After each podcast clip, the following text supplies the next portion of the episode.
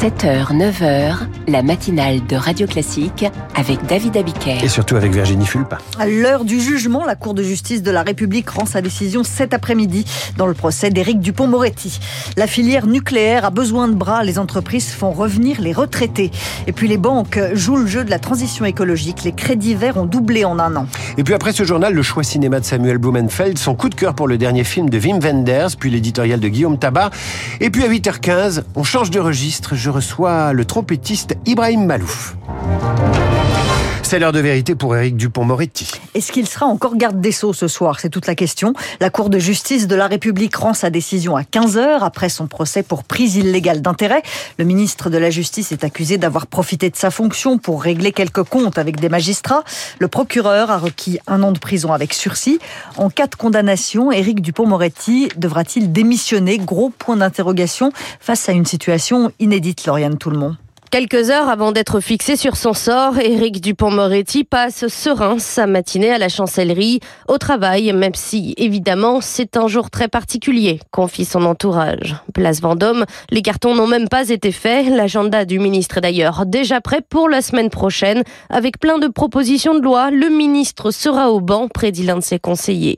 En cas de relax, la justice aura été rendue, poursuit un proche, avec tout de même un regret pour un membre du cabinet du garde des Sceaux, que cette cette affaire l'est poursuivie pendant trois ans et demi pour rien. En cas de condamnation, ce sera une déception, reconnaît son entourage, avant de rappeler qu'Éric Dupont-Moretti a toujours la possibilité de former un pourvoi en cassation. Il pourra même retourner à son bureau et rester ministre, affirme-t-on. Malgré toutes les qualités que je lui porte, malgré son talent, difficile d'avoir un ministre de la Justice condamné, souffle gêné un député de la majorité.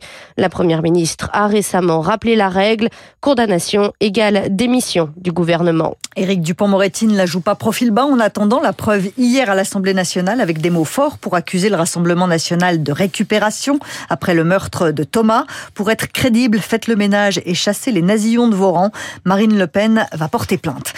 Pas de conseil des ministres ce matin. À l'Élysée, Emmanuel Macron et la première ministre Elisabeth Borne se rendent aux obsèques de Gérard Collomb à Lyon.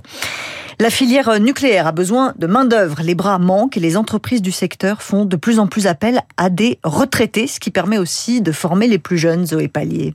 Après 40 ans de carrière comme ingénieur nucléaire, Jean-Marc prend sa retraite en 2019, mais son ancien employeur ne tarde pas à le rappeler. Quand EDF euh, propose euh, des centrales, par exemple, euh, à l'étranger, je peux voir si les options techniques proposées sont les bonnes. C'est des missions d'une dizaine de jours à peu près. C'est vrai qu'il faut accepter de consacrer une partie de son emploi du temps, non pas à la pêche à la ligne, mais à la revue de dossiers techniques. Car ses compétences manquent à toute une génération, souligne Caroline Young, présidente d'Expert Connect.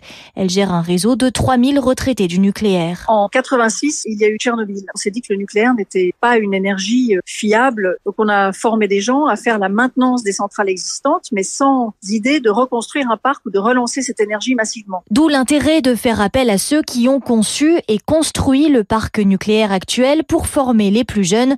Jean-Luc Alexandre, fondateur de la start-up Narea. On essaie de faire des binômes entre celui qui a le retour d'expérience et le junior qui a par contre des outils calcul informatique que les anciens n'avaient pas. Et donc quand vous couplez les deux, vous allez beaucoup plus vite. Aujourd'hui, la présence de ces tuteurs retraités dans une entreprise devient même un argument pour attirer de jeunes ingénieurs et techniciens. 12 otages libérés par le Hamas hier soir en échange de 30 prisonniers palestiniens. De nouveaux otages doivent recouvrer la liberté aujourd'hui.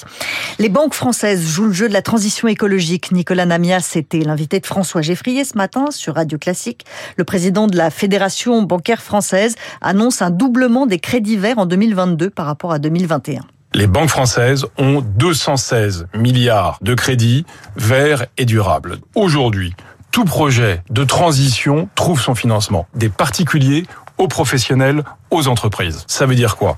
Ça veut dire que dans ces 216 milliards, il y a à la fois les projets du quotidien des Français, une rénovation thermique de son logement, les changements de votre fenêtre. Mais si vous avez un grand projet éolien au large des côtes françaises, vous aurez également votre financement. Et puis la hausse des péages d'autoroute sera inférieure à 3% le 1er février 2024. C'est le ministre des Transports, des Transports Clément Beaune qui l'annonce. Merci Virginie. Le rappel des titres à 8h30. Tout de suite le choix cinéma de Samuel Blumenfeld.